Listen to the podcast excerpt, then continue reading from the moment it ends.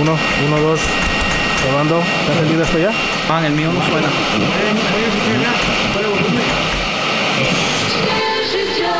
David, David, conecta bien esa cosa, men. Es que más, no tienes la David. Ok, ya, ya está todo listo. Ya está, ok. Ok, no, toquen nada para No que no lo toque eche a nada. perder.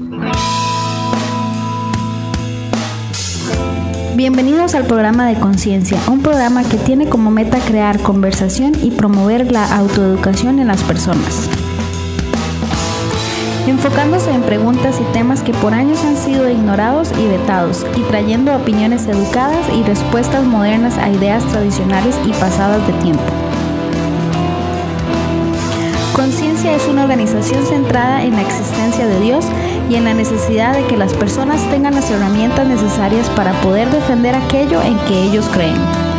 Nuestra página web es www.concienciamedia.com. Y ahora con ustedes Andrés, David y Frank.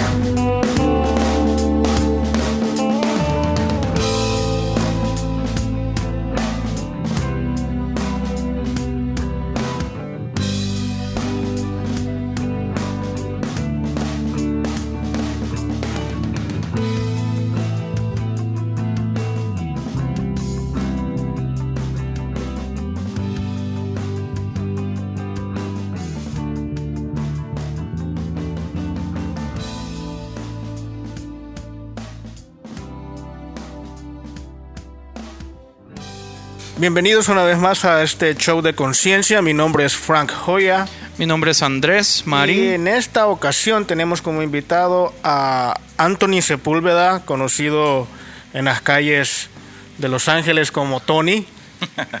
Saludos. Eh, Tony es un amigo mío. Yo tengo, básicamente desde que llegué a este país de conocerlo, Tony fue la, la primera persona que tuvo el valor de, de llegar a hablarme. Vieras que el Señor estaba fuerte conmigo en ese tiempo, man. Eh.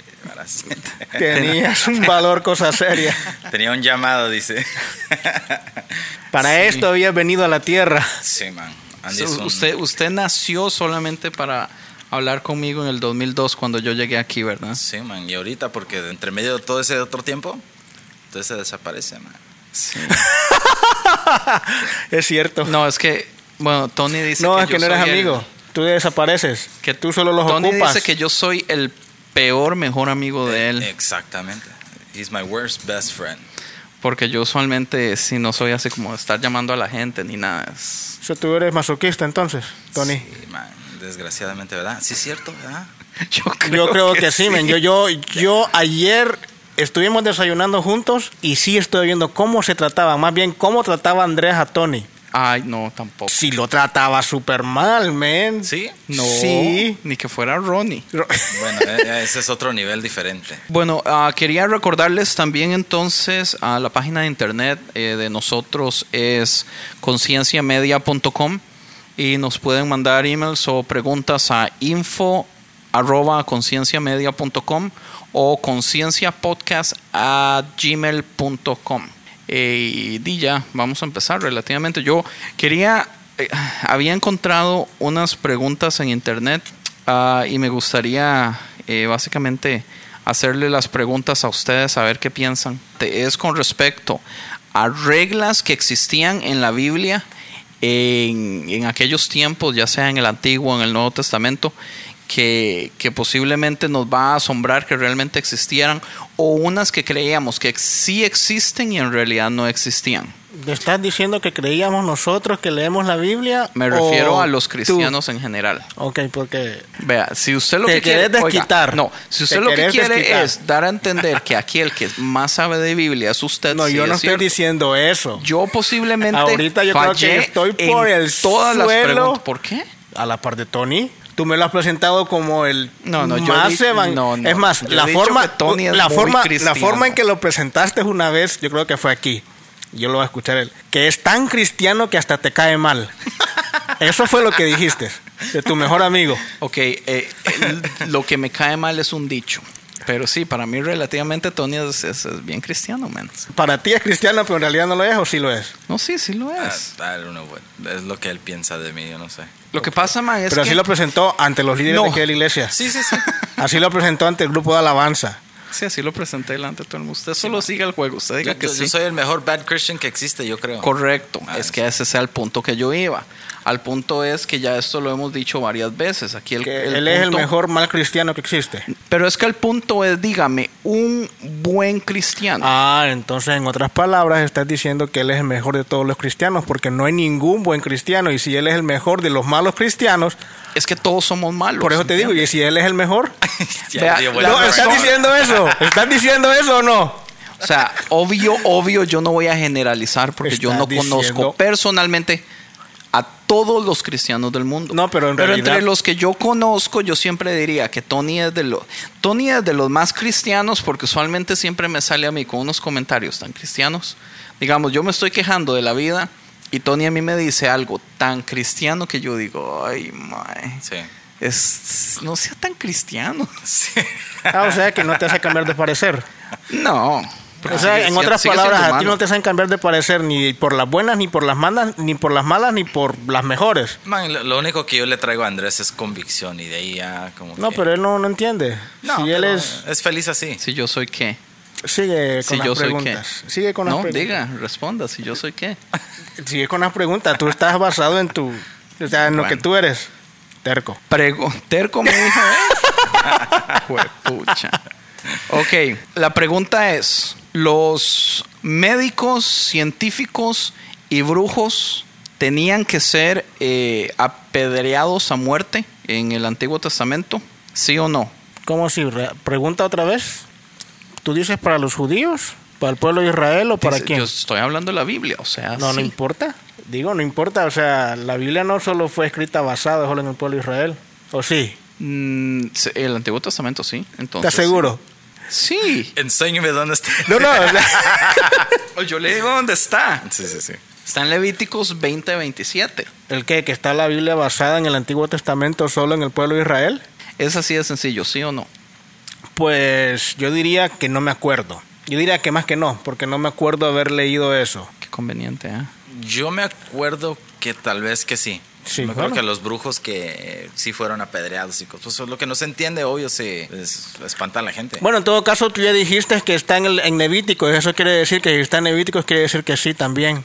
Por ende, quiere decir que es una ley. Por ende, quiere decir que sí. Si mencionan a los brujos y todo eso, quiere decir que sí. Pero también lo interesante es que dice lo que son como personas de ciencia. Ahí le leo el versículo. Oh, ¿tienes la Biblia?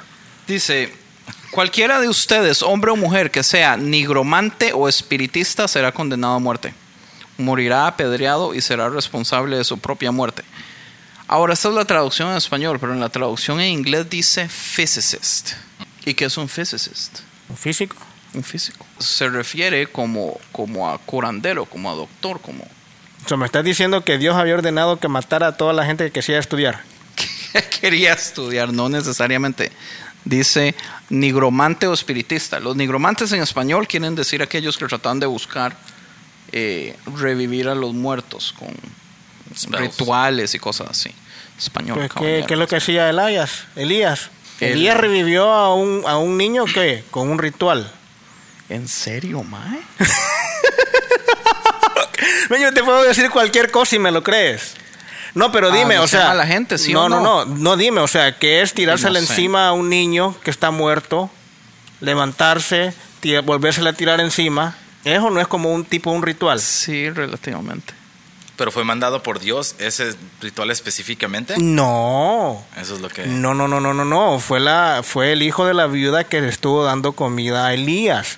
Entonces, la, el hijo de la viuda se le murió. Y él dijo, ok, ¿cómo así, men? O sea, ¿cómo es que me vas a...? O sea, la, la viuda dijo, ¿cómo es que estoy a- atendiendo a tu, a tu siervo y me vas a matar a mi hijo?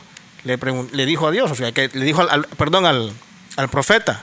Entonces él viene, agarra al niño y se lo lleva para la segunda planta, para arriba, no sé dónde. Lo tendió y dice que se le tiró encima, se levantó, se le tiró encima. Lo estoy parafraseando, pero eso es lo que hizo. Pero ¿por Lo que qué lo hizo así?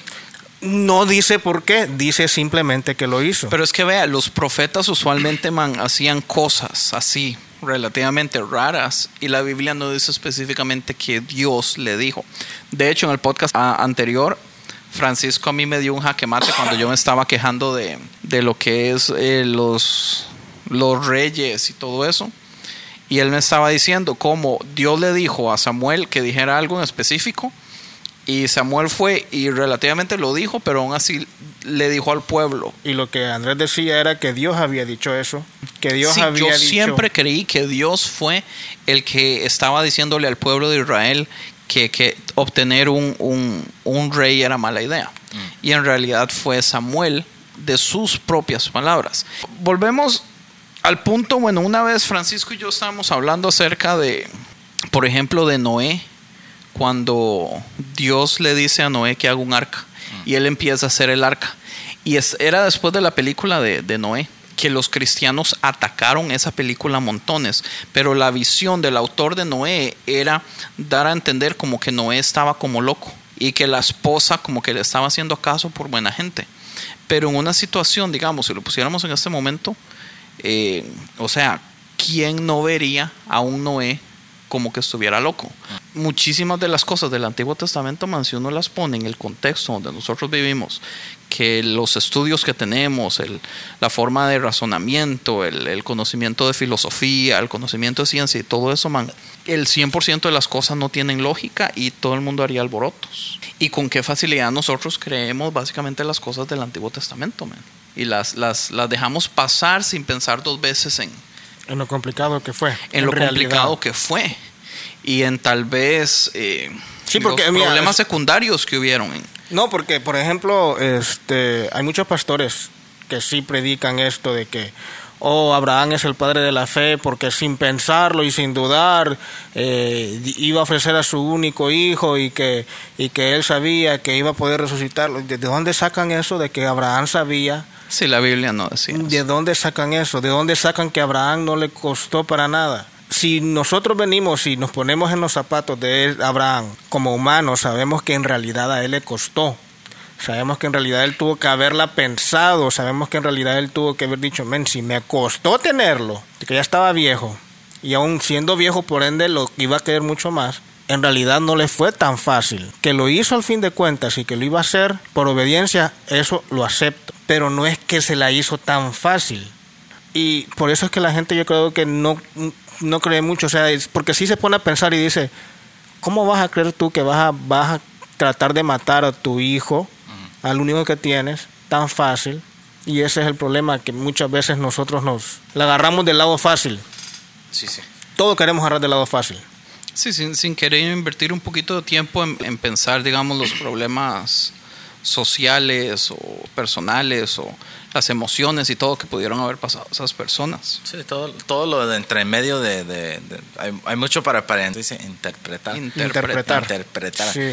O sea, tantas cositas y yo creo que sí en las películas que hacen de Hollywood les da una libertad súper grande para inventar lo que no está escrito. Sí, lo que dice, lo que dice Andrés y lo que me comentó Andrés es esto que sí, este, am, nosotros tenemos la imaginación, este, y eso es lo que, que por cierto no lo comentamos en el, en el podcast anterior, que, que en eso también nosotros nos parecemos a Dios, que tenemos una imaginación y podemos crear algo, no crearlo algo físico de la nada, sino que poder pensar esto pudo haber sido así, esto pudo haber sido así, sin necesidad de leerlo específicamente que así pasó. Así como en esa película, por ejemplo, de Noé. No estoy diciendo que así pasó realmente, tampoco estoy diciendo que no pasó.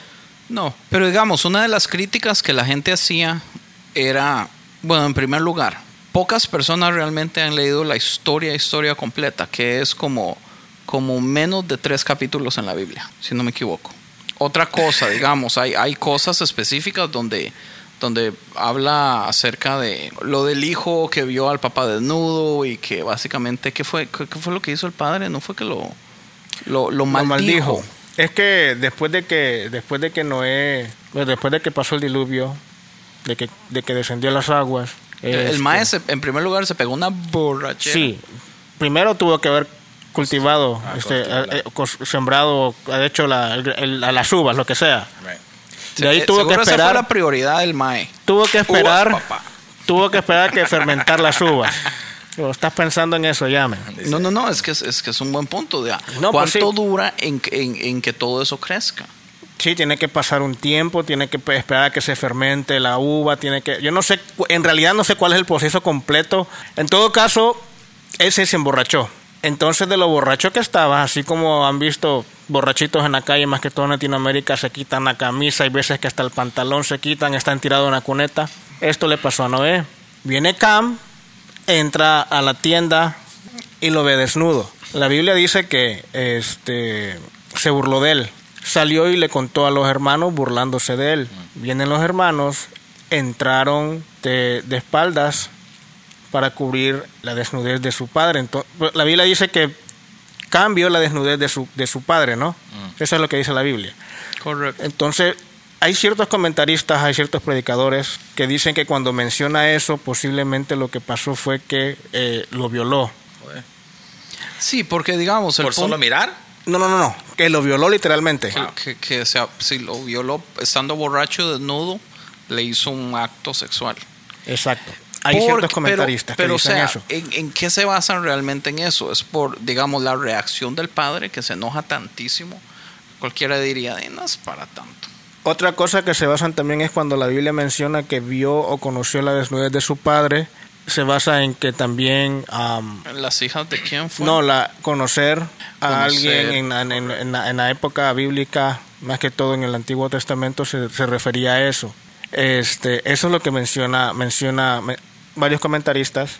Y en realidad yo creo que sí pasó eso. Yo personalmente, no quiere decir que este, la organización Conciencia pueda creer eso. ¿Que fu- fue violado? Que Cam violó a, No- a Noé. Pero hay algo específicamente que nos dirige en ese, en ese modo. La maldición o el tipo de maldición que le dio Noé Ajá. a su hijo.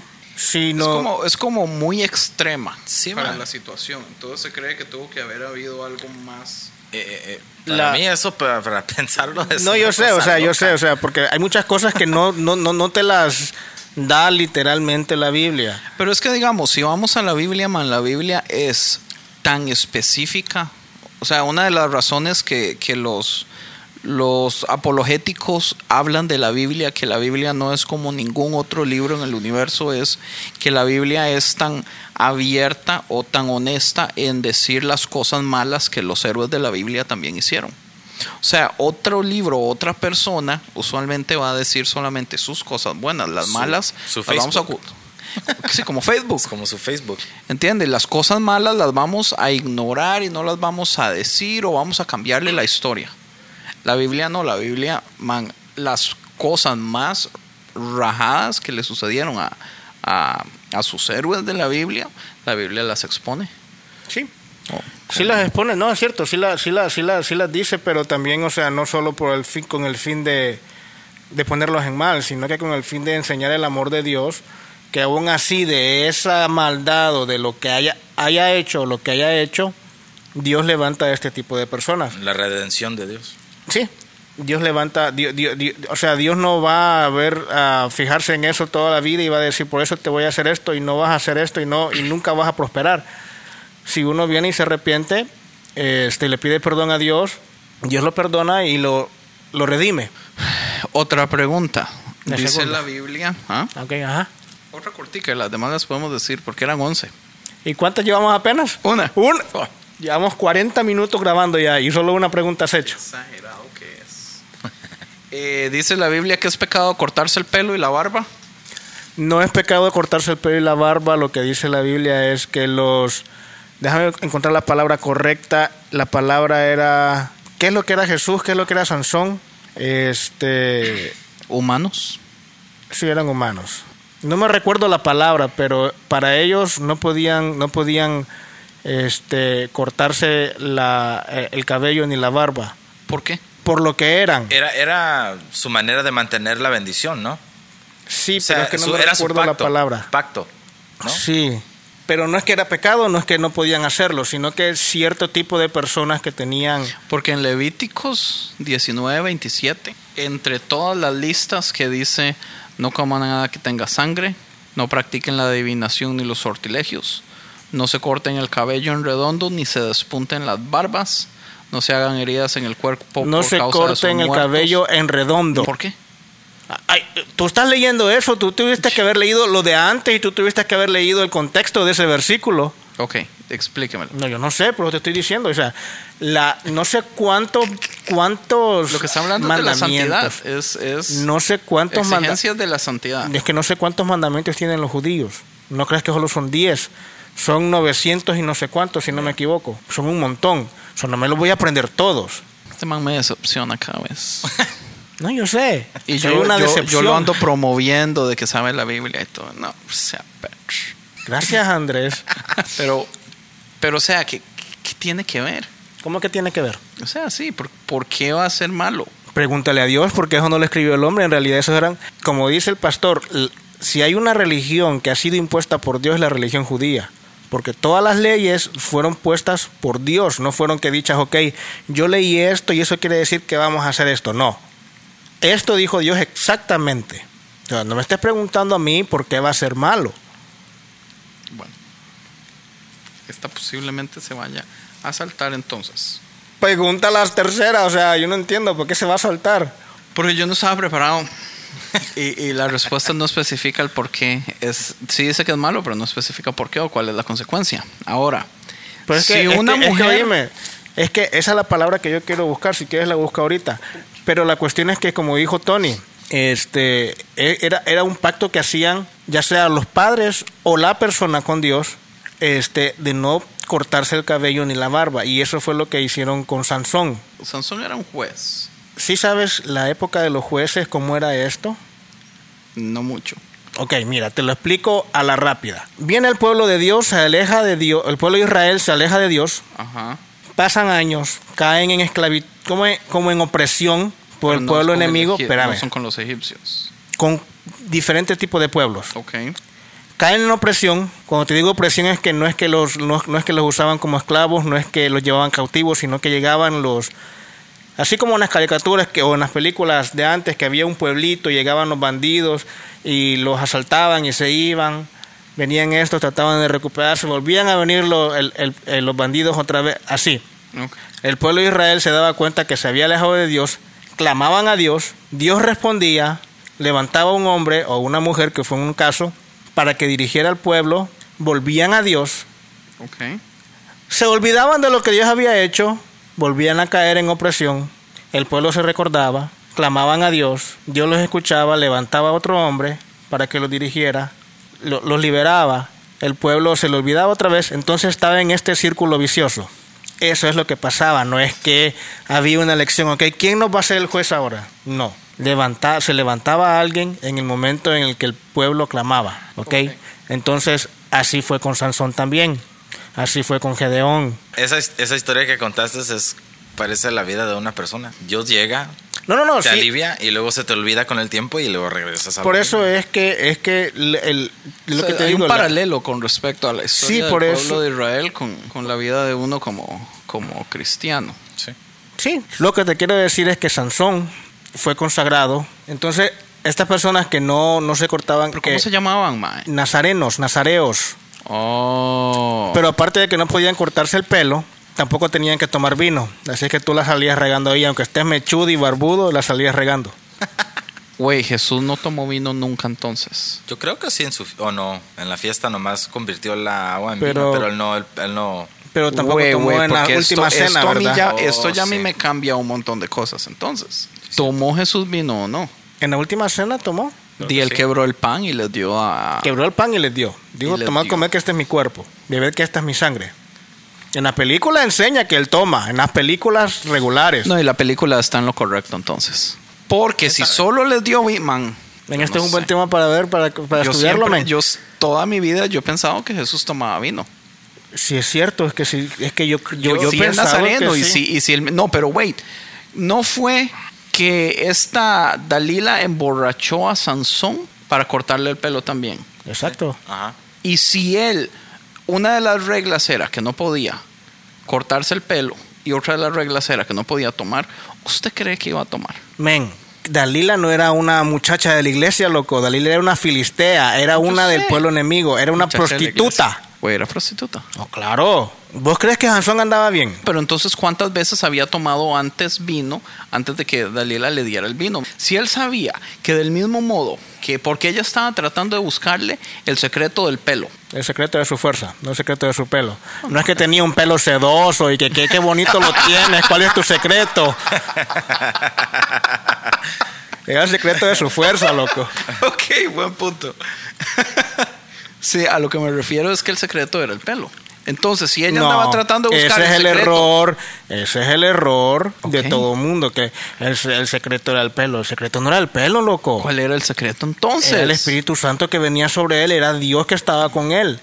La cuestión era que la- la- la- las condiciones para Las- que Dios estuviera con él era esa. Que no se cortara el pelo. Que no se cortara el pelo, que no tomara vino. ¿Y qué más? ¿Dónde están esas reglas, men? ¿Habían más que no? ¿O nomás eran esas dos? Esas Yo- yo reglas la- yo específicas de mismo los te lo doy, ahorita misma te lo doy. Mira, aquí está. Está en Jueces 13, del versículo 1 en adelante está el nacimiento de Sansón.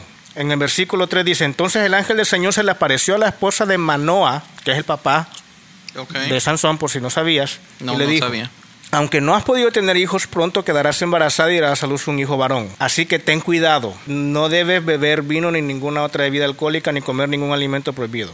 Eso era porque estaba embarazada, estaba diciéndole a ella, O le está diciendo a ella que no tome vino. sí, porque iba a estar embarazada. Got it. Quedarás embarazada y darás a luz, a, a luz un hijo a quien jamás se le debe cortar el cabello, pues él será consagrado a Dios como nazareno desde su nacimiento.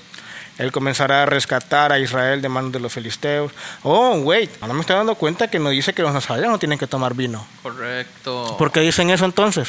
Yo qué sé, porque seguro están confundiendo eso donde, donde dice que no tiene que tomar madre. vino, pero es, es algo para la madre. Para la madre. ¿Está seguro que es para la madre entonces? Sí, aquí dice, dice que darás embarazada y darás a luz un hijo, a quien jamás se le debe cortar el cabello, pues él será consagrado a Dios como nazareno hoy. Así que te- aquí dice, quedarás embarazada y darás a luz un hijo varón, en el 3, 4.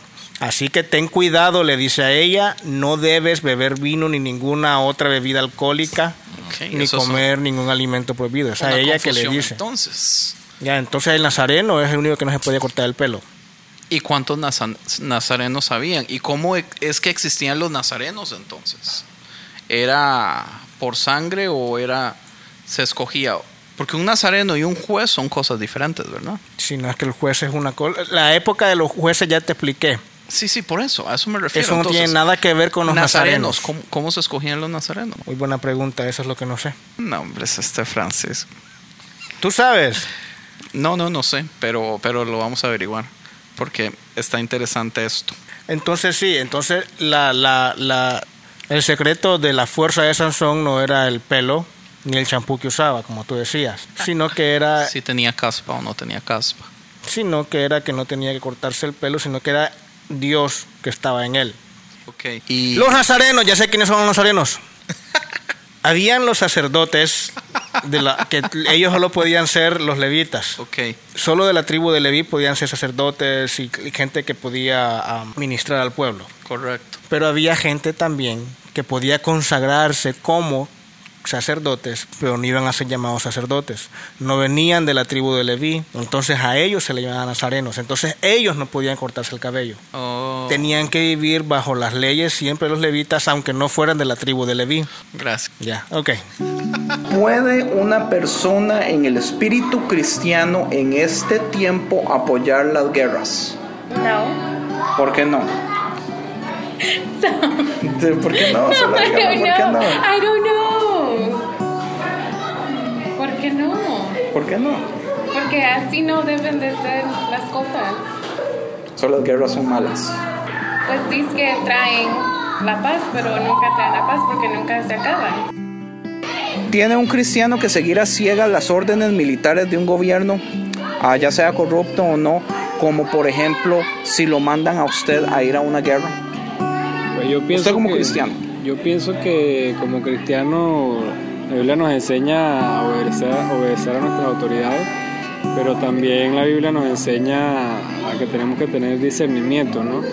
Este, bien sea que sea la autoridad, nosotros podemos decir sí o no a las cosas que ellos demanden siempre y cuando no violen nuestras creencias ni, las cosas en las cuales eh, nosotros creemos, ¿no? Valga la redundancia. Tenemos una, un libre albedrío, el cual podemos decir sí o no y no necesariamente seguir las órdenes a ciegas de un gobierno corrupto. ¿Está un cristiano que está dispuesto a morir por su patria pecando de idolatría? No sé, porque hay tanta gente que lo ha hecho, pero por buenos motivos, sino que la- sí también puede ser idolatría. Entonces, no sé, O- quiero decir que sí, pero es que hay mucha gente que lo ha hecho por un buen motivo, entonces... Porque tal vez la, la razón que yo pregunto es porque si uno le pregunta a la mayoría de cristianos si están dispuestos a morir por Dios, muchos van a decir que sí, pero en mi opinión yo creo que están mintiendo. Ya en el momento donde se ven en la situación que tienen que morir por Dios, yo no creo que, que estén dispuestos a hacerlo. Pero muchísima gente va a otros países a luchar en una guerra y sí están dispuestos en ese caso a dar la vida por su patria. Pues es un buen motivo. Entonces morir por la patria es buen motivo. Yo creo que sí. Ok, perfecto. Quiero hacerles una pregunta. ¿Creen ustedes que el patriotismo puede llegar a un punto en convertirse en idolatría? Patriotismo. Patriotismo define- me refiero al amor a la patria. A- aquí en Estados Unidos se ve, es, es extremadamente común el Tú hecho eres de que racista las con los americanos, pero en realidad no solo es aquí, es en todas partes. Yo no soy racista con los americanos. Sí, eres bien racista. Qué playada, ma, eso no es es que tú eres cierto. racista. Ma, esto, esto, ocupo que, que, que diga que usted está vacilando. A ver, a ver, pero ¿por qué? Porque él siempre anda diciendo que Estados Unidos, que los ejércitos, que, que lo- lo- los que están en esto de que... No, yo, yo detesto la guerra. La guerra es algo que yo no soporto.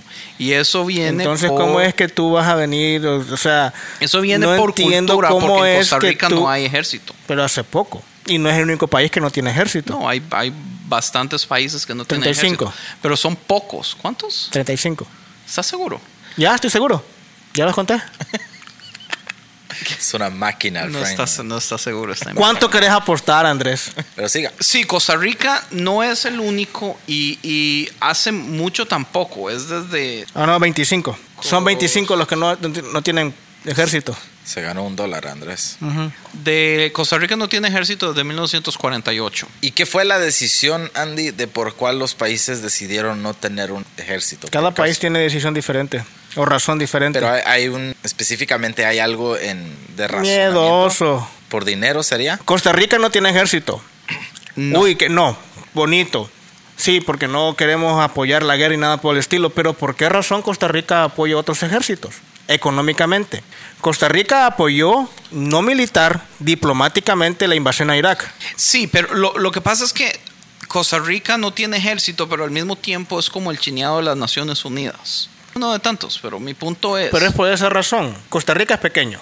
Costa no se va a pequeño. comparar a un ejército de Estados Unidos, un ejército de Rusia, Alemania, Japón. No se va a comparar a ese tipo de ejércitos. Entonces yo creo que dijeron, ok, men, mejor un- unámonos con las Naciones Unidas, dejemos a un lado el ejército, aunque sigamos invirtiendo en otros ejércitos. Sí, pero la Porque sí inversión no es tanto, men. O sea, el, Sea el o no sea que tanto, se gasta Pero sí invierten en otros ejércitos. a lo que es educación y a turismo, man. No, no, no, yo no estoy diciendo nada de eso. Estoy diciendo que, aunque no tenga un ejército propio, ellos siempre están invirtiendo en otros ejércitos. No es que lo hacen una que otra vez. Es parte de su, de su, ¿cómo se llama? De su budget, ¿cómo es que se le dice? De su... O sea, sí, es, es como el ajedrez. Se tienen que posicionar ellos en ciertas partes para defenderse de esa manera sin tener que No, estar usando que no más armas. Buena posición que está ahí con la, las Naciones Unidas. Pero, pero igual, o sea, yo sí entiendo que es pequeño y que fue una decisión inteligente para evitar problemas y todo eso. Y la verdad es que meterse en las faldas de las Naciones Unidas le ha ayudado porque entonces ha evitado conflictos. Sí. Pero los conflictos también, o sea, tienen que, eh, o sea, ve- digamos, ve a El Salvador, ma. El Salvador yo creo que es hasta más pequeño que Costa Rica. Oh, sí, se puede mucho más y pequeño. tiene un, yo no sé cuánto porcentaje de su dinero va a lo que es eh, El ejército. el ejército. Yo tampoco sé, pero sí tiene una buena parte. Pero de todas formas también tiene el lado militar por los que han estado peleando por años en conflicto interno. Esa es la cuestión, o sea, La cuestión es que el dinero se tiene que meter porque se, tiene que invertir porque si no van a perder el, el poder. Entonces ellos están forzados a invertir ese dinero. Pero si no estuvieran forzados a invertir ese dinero, ¿usted cree que lo estarían invirtiendo de todas formas? ¿cómo te diré? En el caso de El Salvador, el ejército se formó debido al conflicto interno. O sea, Por no esa- existía antes. Había la Guardia Nacional, que según recuerdo, en mis tiempos, cuando yo era guardia, Sí, en los 60. Pero ellos, si te los encontrabas, era de que, te tuvi- que tuvieras miedo, según dicen. Porque ellos eran, se hace y se hace, y no se hace y no se hace. Te paras ahí. Pero corruptos también entonces. No, eran estrictos. Ok. Lo que era, era y lo que no era, no era. Viene el conflicto interno debido a la corrupción, igual que en todos los gobiernos, pero en los gobiernos grandes no se va a echar de ver como en los gobiernos en los países pequeños. Entonces viene esto, se tiene que armar el ejército, se gana el, se gana, se ganan los acuerdos de paz y todo eso, dejan el ejército.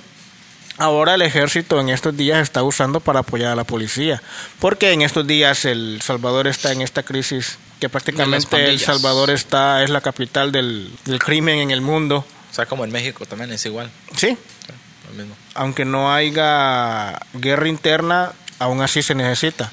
Y mandaron también para, no sé, creo que Irak o no sé dónde, mandaron no sé cuántos hombres, como 200 Sí. creo. Y vino uno lesionado, por cierto. Solo uno. El primero que vino lesionado, según que regresó lesionado a Salvador. Sí. Lo han lesionado, gran héroe nacional porque se cayó del tanque. Estaba limpiándolo y se cayó y se quebró el pie. Qué mentira, man. No, en serio, en serio, se resbaló del tanque. El tanque estaba en la base tranquilo, no estaba en guerra, y se, se quebró el pie. Esa fue la lesión que tuvo. No estoy hablando mal, no, que está. Yo no le creo, yo no sé cuándo creerle a No, en- Francisco, de veras. Que Francisco. Varios salvadoreños me van a odiar por esto, pero en realidad así fue. Francisco, Francisco es como, como el, el, el pastorcito que siempre andaba molestando a, a todos en su pueblito de que venía el lobo a comerse las ovejas y todos salían corriendo a defender a las ovejas y, y eran mentiras. Pero sí, así fue. Pero digamos, yo, digamos, mi posición contra la guerra es, es sencilla. Ah, O sea, yo sé que está afectada por el hecho de que Costa Rica no tenga ejército y yo soy de Costa Rica. Pero, pero o sea, yo tengo una razón por la cual me disgusta. Y el hecho es que la mayoría de las guerras son conflictos entre líderes de países que no tienen absolutamente nada que ver con el pueblo y a los que mandan a pelear son al pueblo. ¿Entiendes? Los que mueren es el pueblo. Sí. Las personas que no tienen absolutamente nada que ver con los conflictos. Las personas que hacen los conflictos, man, están sentados en, en- en- en sus palacios comiendo caviar y, y tirándosela rico y viendo gente morir. Esa es una de las razones por las que yo detesto la guerra. Ahora, ahora, si yo estuviera en Costa Rica y invaden Costa Rica de un modo sucio y todo, yo soy de los que yo me defendería. Por supuesto, yo daría mi vida por defender a mi familia. Si yo soy invadido. Claro. ¿Familia o la patria? Estamos hablando de la patria. Sí. Estamos hablando de la patria. Ahí es, donde, ahí es donde yo voy. Yo defendería a mi familia. Yo no moriría por mi patria. Esa es la cuestión. Yo soy una de las personas más orgullosas de ser costarricense porque Pues yo esa es la amo cuestión. mi país con todo. Eso es lo que te digo. O sea, ¿tú sí viste esta película a- American Sniper? No, todavía no. Buenísima. ¿Y cómo te voy a explicar algo si no lo has visto? O sea, te, te tengo que decir cosas que no han... Para mí lo que yo he entendido de lo que viene siendo la patria acá en Estados Unidos, hablando de esa película de American Sniper, yo creo que lo que nos basa más en el patriotismo es que han habido tantos, tantos que han muerto en el pasado para tener lo que tenemos ahora en este país, viene siendo la libertad que tenemos a través de lo que ha sido, o sea, han sido muchas cosas horribles que han pasado, pero aún vivimos en la libertad que tenemos. So, el patriotismo, en lo que yo entiendo, o sea, yo creo que tiene que ver más con la gente que tiene un aprecio a las vidas que han sido pagadas por tener lo que tenemos. como el maestro de American Sniper, él va porque él siente que una manera de defender a su familia y mantener, mantener la paz en donde él vive es ir a servir a su, ir a matar el, A su- el a bad guy. a su país. Ah, Exacto. So esa es su manera de defender a Pero su es que país. vea, vea Pero la es que estupidez a- a desde el eso- principio. No, a eso es a lo que voy yo. O sea, tú, tú dices, ok, si me vienen y me invaden, yo, voy a yo voy a defender a mi familia. Tú eres el único hombre así como, de, por decir así, que puedes defender a tu familia que está por- eh, constituido por tres, ¿no? Ahora bien, Correcto. eres tú Esposa, solo. hijo y yo. Ajá, eres tú solo. Vienen cinco. No vas a poder defenderlos. Entonces, ¿qué es lo que haces? Te alías a otros, por decir así, este, hombres también que no son suficientes. Entonces vienes, ok, entonces tampoco son suficientes. Entonces, ¿qué es lo que hacen? Ok, para defender esto, hagamos un ejército. No solo vamos a defender tu familia, pero vamos a defender todas las otras familias. Yo eso lo Entonces, entiendo. porque todas las otras así es familias como son- empiezan los, los grupos militares, básicamente empiezan así. Pero digamos, podemos verlo como el hecho de que en, en, el, en el 2001, después de lo de las Torres Gemelas, Estados Unidos le declara la guerra a, ¿a quién? Afganistán. No, As- a- a- al terrorismo. ok, el terrorismo, sí. La guerra nunca se la declaró a ningún otro país. ¿Y qué es lo que hacen? Invadir Afganistán. No sé si ustedes sabían, pero Afganistán es como Costa Rica. Afganistán no tiene ejército. Y la razón que entran por Afganistán es para entrar a Irak, por un lado. Todo estratégico, todo. Sí, pero qué sucios, men. Entonces, las noticias aquí es que Afganistán está atacando, está... Afganistán no está en la lista de los que no tienen ejército. Afgani- Afganistán lo que tiene es El ejército nacional afgano, perdón. Y no digas que lo fundaron después de las Torres Gemelas porque fue fundado en el 1880, ¿ok? Ok, entonces estoy equivocado ahí. Entonces tal vez no era algo muy, muy grande, era un ejercitito nomás. Muy bien. Conforme a la necesidad, tal vez dice, creció más. dice aquí que el tamaño es de 169 mil personas. Que, La verdad no es mucho. No es mucho. En comparación, obvio. ¿Cuántos tiene el ejército de los Estados Unidos? Ponle. Ah, brother. ¿Cuánto? No sé, fíjese. ¿Por qué me hace esa expresión? ¡Ah, brother! Con Ah, solo, van con solo juntar un- el, a el- el Air Force, el military. No, pero es que Afganistán, o sea, también tienes que ver la población, o sea, Estados Unidos qué tan grande es, Afganistán qué tan grande es también, Sí, es pequeñito. qué tan grande. No sé, huevo. Men, de plano que pero tú... volvamos al punto. Volvamos al punto. Sí, obviamente a Costa Rica lo atacan, Costa Rica no se dejaría y haría, se levantaría ah, militarmente, o sea, como una milicia. Poco, ¿Se, una se milicia- venden muchas milicia. armas en Costa Rica? Son, no sé. A ¿no? eso me refiero, Pero o la sea- policía está bien, bien armada. Bien armada te La refieres fuerza tú a, policial está bien armada. a qué, a macanas y No, no, no, pistolas. eh. de pistolas Pero, de... pero también al pueblo, ellos, o sea, acá hacen una gran cosa por, por lo que viene siendo comprar los, los rifles Armas. especiales, Ajá. las armas. ¿Allá existe eso o ya es más fácil conseguir armas? O la gente realmente no tiene necesidad, ¿verdad? No sé, no tengo ni la menor idea. Pero me extrañaría que pusieran peros, porque los peros, tengo entendido, están empezando desde aquí. Por eso la gente se está quejando. O sea, aquí es donde están empezando a ser difícil que las personas consigan armas.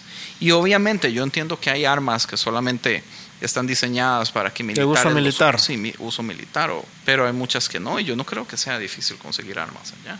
No sé. ¿No crees? No sé, tendría que averiguarme. Pero mi punto es, una milicia se puede crear en un momento, man. Es, es, es por pueblos. O sea, el pueblo, como dice usted, se organiza algo y listo. Simple y sencillamente. Pero a eso es lo que a lo que iba a lo que iba Tony, o sea, tienen armas, o sea, es fácil conseguir armas. No A eso, esa es la cuestión, o sea, si si O sea, yo conozco si por un que si- tienen armas en Costa Rica. O sea, armas de Yo, mi fuego, mamá o sea, tuvo un arma de fuego. arma de fuego es una cosa, pero arma de así como de uso militar es otra. Si va a ser por ejemplo, si es invadido como tú dices Costa Rica, no va a ser invadido por pistolitas. Sí, no, va a ser invadido por armas grandes de uso militar. So, tiene que, o sea, vas a, va- va- va- vas a atacar fuego con fuego también. Correcto, pero ahí es donde, digamos, si no queda de otra, ahí es donde uno está dispuesto a dar la vida por defender a la familia hasta donde sea posible. Eso es lo que te estaba pero, diciendo pero yo. se, se- se está llegando a un punto donde se está forzando. Digamos, aquí aquí no, no se le está forzando a nadie. Básicamente es, es, es, es puro business. Aquí no, en otros países, en otros países, bueno, aquí no sé ahorita, bueno, no sé en qué momento se quitó eso del, del servicio militar o si todavía es, No, es por decisión. Uno- uno pero si el quiere. país estuviera en De guerra, no ser que hagan un llamado por... si el es- país estuviera en guerra, no es fuera guerra. por decisión, fuera obligatorio. Eso es otra cosa ya. Ahora bien, por ejemplo, Israel. Israel tiene, cada muchacho al cumplir los 18 años, según recuerdo, no estoy seguro, tiene que tener servicio militar de dos años. Obligatorio. En, en China, sí. Pero vea, digamos, aquí una de las cosas que me molestan montones es eh, este dicho que, que dicen la- las personas eh, militares, que es ah, yo sigo órdenes, yo no las cuestiono. Pero ¿qué es lo que tú haces con Dios? Cuestiona. Es lo que estuvimos hablando, pri- ¿qué es qué es lo que estuvimos hablando al principio? O sea, Abraham no es que cuestionó a Dios, Abraham le obedeció a Dios, que le costó hacerlo es otra cosa, pero, ¿tú lo crees, ¿Tú hizo. crees que él no tal vez cuestionó a Dios como que... Usted no cuestiona a Dios entonces, en nada. No. O sea, tú cuestionas, por decir así, algo seguro que Dios te está diciendo en los diez mandamientos. No matarás, no levantarás falso testimonio, no codiciarás la mujer de tu prójimo. Tú estás diciendo que no, o sea, tienes que cuestionar eso. ¿Por qué no? Te estás metiendo en un grave problema. No conmigo y no con la iglesia y no con el concilio.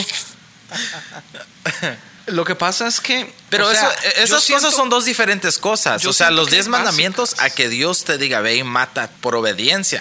¿Qué es lo que pasó? ¿Qué es lo que pasó con Saúl, men? O sea, ¿qué es lo que pasó con Saúl? pasaron muchas cosas con Saúl. ¿Por qué razón Sa- Saúl le fue quitado el reinado? Que no fue que le fue quitado, sino que le fue quitada la línea real, por decir así, y según que ya no era rey, pero aunque siguió siendo rey. ¿Por qué a Saúl Dios le dijo que ya no eres rey de Israel? Una de las cosas que Dios le mandó a decir a Saúl por medio de Samuel, que era el profeta, es que tenía que ir a atacar el pueblo, Wait, wait, wait. matar a todas las personas, hombres, mujeres y niños, a todo animal, o sea, incluyéndote, y al rey y a la reina, Su abuela. a todos también. ¿Qué fue lo que hizo? Vienen, atacan, matan a las personas y ven el ganado, está bonito. Ven, mejor dejemos una parte para nosotros. Oh, la reina está como quien dice, venga para acá. que le cayó un bien, entonces, nada, la voy a dejar viva. Samuel viene y le dice, ¿qué? ¿Hiciste como Dios te mandó? Oh, sí, sí, claro, destruimos todo. y no sé qué. ¿Y qué es ese sonido que oigo de las vacas, de los bueyes, de los burros, de, de las gallinas? ¿Qué es todo ese... Ah, es que mira ahí a los hombres, a los soldados estos, les gustó y, y querían dártelo, dárselo a Dios para sacrificio. ¿Y qué pasó? ¿Y mataste a, a toda gente? Sí, a la reina, que no sé qué. Ahí está el rey también vivo. Me dio lástima y que, por no obedecer como Dios. ¿O sí? Entonces, ¿qué fue lo que pasó? Le dijo, men, por esta razón ya se te ha sido quitado el reino. Viene Samuel, agarra la espada, mata al rey. La bonita reina se escapa y de ahí viene una línea que ahora son enemigos del pueblo de Israel. Ok. Por no, por cuestionar y no obedecer las órdenes en guerra. En guerra, ok, yo entiendo eso. Y déjeme decirle que una cosa es cuestionar a Dios y otra cosa es cuestionar a humanos. No, yo te entiendo, pero es que yo me puedo poner como cristiano y me puedo poner y puedo alegarte todo lo que yo quiera porque las leyes impuestas, las leyes impuestas aquí en la tierra, Sí, son leyes impuestas. O sea, Romanos 13, que eso es uno de lo que las personas me siempre vas a dicen. sacar la Biblia ahora. Otra que vez. tenemos que Men, seguir ya a van los dos líderes y los el líderes- rol que me está sacando la Biblia, men. Ok, para que vea, mae. Romanos 13 dice que tenemos que seguir a, a los líderes porque los líderes son puestos por Dios. Exacto. Pero también hasta qué punto si el líder no está ahorrando los mandamientos de Dios, uno tiene que seguir eh, eh, respetándolos y siguiéndolos. Ok, Pilato, el que dijo, ok, hagan como ustedes quieran, crucifiquen a Jesús si quieren, yo me lavo las manos. Pilato tenía el poder de salvar a Jesús y decir, no, no lo quiero crucificar. Jesús le dijo, el puesto que tienes o donde estás es porque mi padre te ha puesto ahí. No estaba honrando a Dios, pero sí estaba cumpliendo un propósito, estaba cumpliendo lo que tenía que ser cumplido. Su posición. No, lo que tenía que ser cumplido. El, el Hijo de Dios tenía que morir. Aunque no estuviera honrando a Dios, para eso estaba puesto ahí. Sí, el propósito está ahí, pero uno no va a seguir ciegamente a todos esos líderes. O sea, uno no va a seguir ciegamente a Yasser Arafat. uno no va a seguir ¿Quién es él? el, el creador de ah, la Organización de Liberación Palestina, que fue el que básicamente el que... eh, Los palestinos son bendecidos por Dios, por cierto. bueno, este Mae empezó a promover que Sí. hicieran ataques terroristas. Todos los humanos son bendecidos por Dios. ¿no? No, no, no, a mí a lo que te refiero, a lo que me refiero yo es descendencia de Abraham. El MAE empezó a promover ataques terroristas hacia Israel. Y de hecho, la idea de los terroristas que nosotros conocemos en este momento, en el 2015, viene de básicamente de la, de la creación o de cómo él promovió que se hicieran esos ataques terroristas en general. Para nosotros los terroristas son ellos. No, para nosotros. Pero los- para ellos los terroristas somos nosotros. Sí, correcto. Pero entonces volvemos a lo mismo. O sea, eh, uno podría hablar de Bush, uno podría hablar de Hitler, uno podría hablar de, de Hugo Chávez, uno podría hablar de De dictadores. Fidel Castro, uno podría hablar de, Andrés Marín. de Kim Jong-il. ¿Entiende, Mae? Andrés Marín. Yo en conciencia soy dictador. Oh, sí, claro, tú tienes el poder de editar y hacer y lo que sea. Tú haces lo que quieras. Correcto. O sea, por ende, esto me lo vas a editar. O tenga plena seguridad. Yo lo sé. ¿Entiende, Mae? Pero va a seguir uno ciegamente a un líder, aunque uno sabe que está haciendo todo en contra de, digamos, los mandamientos de Dios. Porque seguir a Dios incondicionalmente está bien. ¿Entiende? O sea, hay personas, y de hecho todas las personas que no creen en Dios y todo cuestionan todos los mandamientos de Dios. Y hay cosas que la Biblia dice que son mandamientos que yo cuestiono, como lo de cortarme la barba. O sea, yo no me voy a cortar la barba.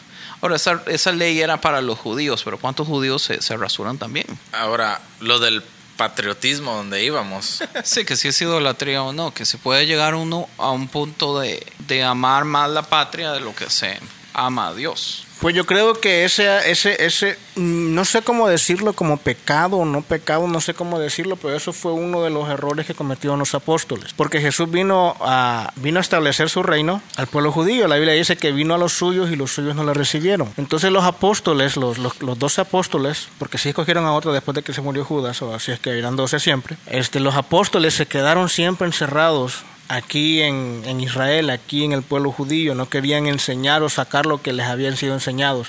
Ellos eran, por decir así, patriotas, ellos eran nacionalistas, ellos querían tener todo solo para los judíos. Entonces, ¿qué es lo que vino a hacer? Tuvo que hacer Pablo, salir y decir, ok, men, esto no solo es para los judíos, esto también es para el griego, por decir así, para el gentil, como dice la Biblia, Gentil.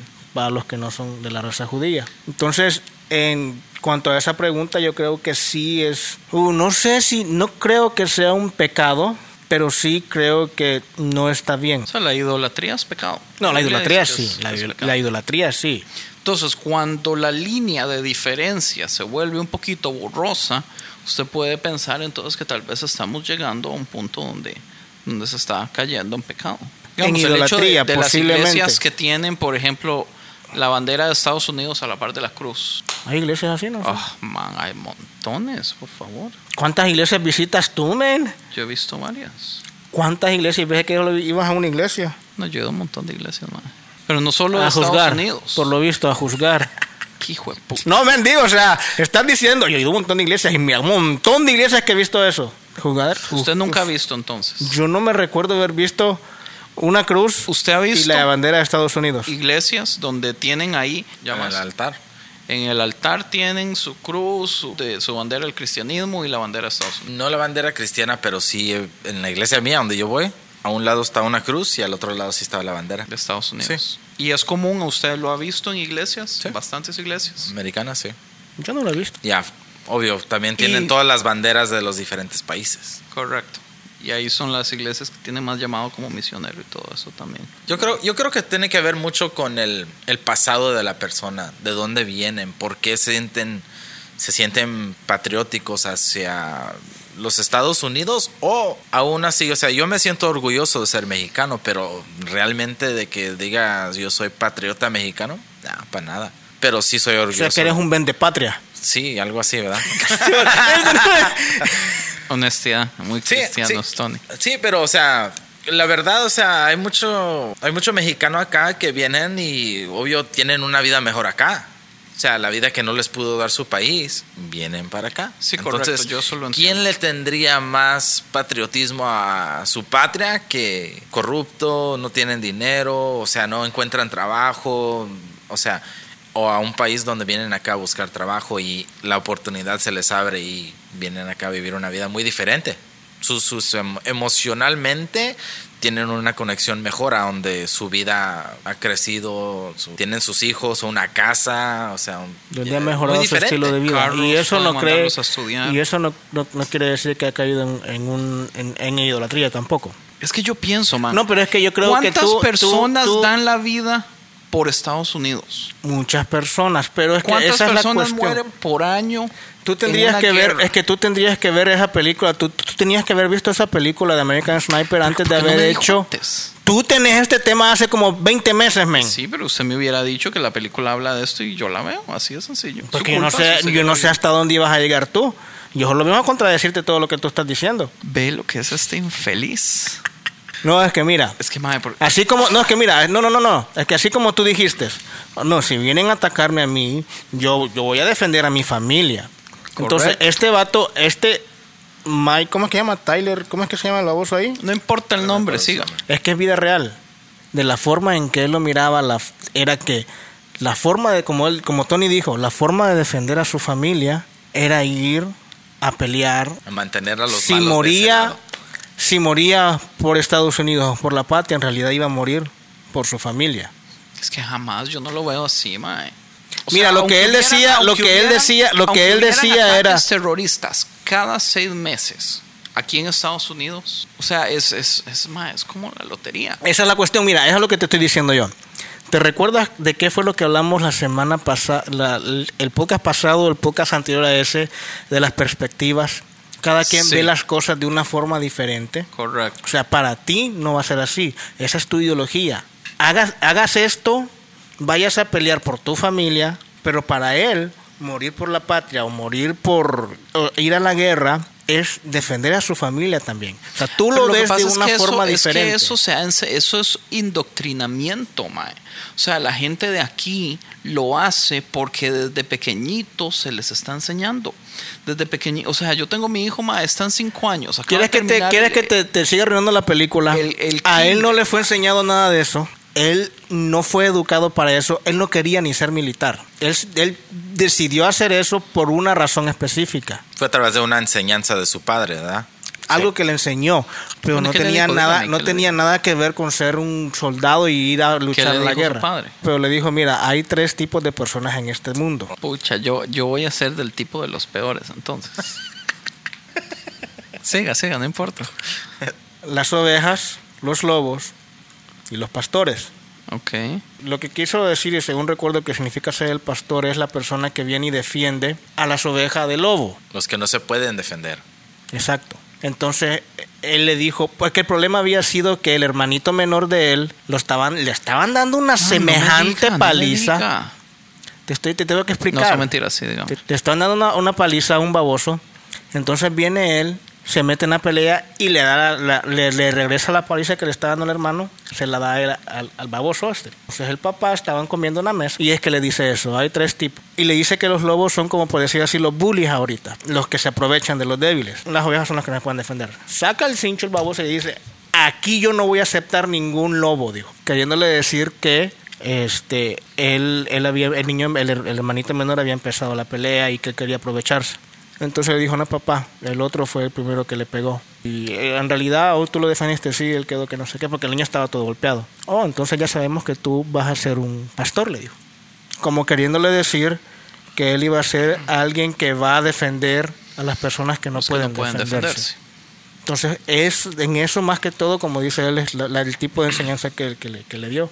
Y en realidad, a- así era él. Pero que usted me diga que él nunca fue enseñado de eso. De ser sea, militar, no. No puede ser, porque no es de ser militar, pero la idea del patriotismo. Yo lo que iba a decir es, mi hijo ya se sabe, ¿cómo se, se dice en español lo de, lo de hacer el tributo a la, La bandera nacional, la oración a la bandera. El Pledge of Allegiance. Eso no es una, es una oración, ¿me entiendes? Una oración. Como, como del mismo modo que uno le habla a Dios de honra, uno le está hablando a la bandera de la honra. O sea, yo no estoy hablando de los americanos específicamente, yo estoy hablando de todos. O sea, yo ahorita vivo aquí en Estados Unidos y yo lo veo aquí constantemente. Pero en general, ¿me entiende? O sea, yo sé que yo le doy demasiada importancia a la música y a mí me gustan las películas y, Y no has visto American Sniper. eh, no. Yo, yo creo y, que... y- y yo le doy importancia a cosas que le, que, que le doy importancia, pero... Y, y, o sea, es que tampoco, man, porque yo siento que, vea, usted, Francisco, es, es, es un, no voy a decir desgraciado. No vas a decir desgraciado, No- desgraciado, no pero dime. voy a decir desgraciado, pero usted es mala gente, men. Porque usted, Sí, vos calmate, Juanes. su posición es Yo, yo creo que debería, deberías de Déjeme cantar hablar, como déjeme Juanes, hablar, man, porque déjeme tú me hablar, cantas mucho como déjeme Juanes. hablar. Su posición es estar en contra mía del todo. No, no, no, no, yo no estoy en Pero yo no estoy, contra. yo no estoy Yo no estoy diciendo, como que que, yo odio el ejército, yo odio la bandera y todo. Pero se ha dado a entender eso. Yo solamente dije, ok, ¿por qué no hablamos de esto? Pero no es como que a mí me afecte y yo odio a los pastores que tienen la bandera. Pero usted me ataca del modo como si fuera así. No, es que tú ves Lo que que a tú- mí no la me forma en ¿sí que tú no? ¿Sí dijiste, no? men, pero tú tienes el poder de editarlo y tú dices que tú editas todas esas cosas. Por eso te dije que tú eres un dictador aquí en conciencia. Yo soy el editor del show, es diferente. Dictador. eh, es el No, yo soy el editor. dictador. El edictador. ¿Qué es lo que dije yo? Entonces, eh, o sea, a mí lo que sí no, no me gusta para nada, lo que yo acepto abiertamente que, que yo no estoy de acuerdo es acerca de, de- del ejército. O sea, yo sé que la gente dice, es que es necesario para vivir en paz y todo eso. Honestamente no es necesario. O sea, usted podría ah, tragarse el orgullo un poquito y, y- y no es necesario hacer todo eso. Yo no estoy de acuerdo en las guerras donde las personas que hacen eh, los conflictos eh, viven bien y mueren otras personas. Yo no estoy de acuerdo en el hecho de que yo le puedo preguntar a 100 personas por qué fue la guerra específicamente al terrorismo del 2011 y no todos tienen una, una misma respuesta. Claro. Yo le puedo preguntar a la gente por qué fue la guerra de Vietnam y no me tienen una buena respuesta. ¿Por qué fue que empezó la Guerra Fría y no, man? O sea, las Sí, ideas no son claras. Es, demasiado secretismo y el problema es entre las dos cabezas y las dos cabezas son las únicas que no sufren, mae. ¿Entiende? A mí eso me molesta y eso Claro. sí yo lo hablo. Lo de la bandera, el patriotismo y todo eso, o sea, a mí honestamente me vale porque yo amo Costa Rica. Pero, pero mi punto es, o sea, yo hablo- buscando research del tema, yo estoy viendo las, las críticas que muchos de los reportajes están diciendo. Muchos de los reportajes están diciendo eso, como, como la bandera está usualmente en el altar, cómo pastores tienen miedo de mover esa bandera porque la mitad de la iglesia se les va a enojar.